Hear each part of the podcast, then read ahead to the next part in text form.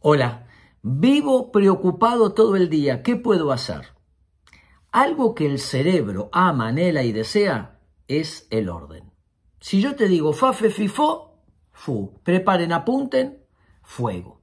Buscamos la organización y el orden. ¿Te acordás cuando íbamos al colegio teníamos matemática, lenguaje?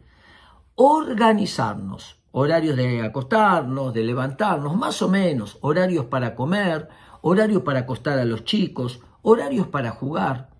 Cuanto más orden, planificación hay, el cerebro lo recibe con menos ansiedad.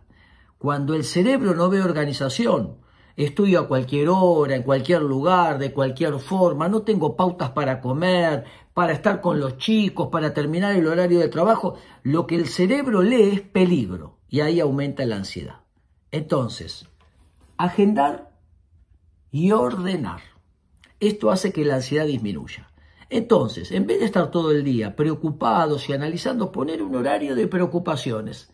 A mucha gente le ha servido un horario fijo, de tal hora a tal hora, voy a sentarme a pensar los temas que me preocupen y ver distintas posibilidades. El orden, la organización, la planificación bajan la ansiedad y cuando tenemos baja de ansiedad, tenemos visión amplificada para tomar mejores decisiones. Espero que les sirva.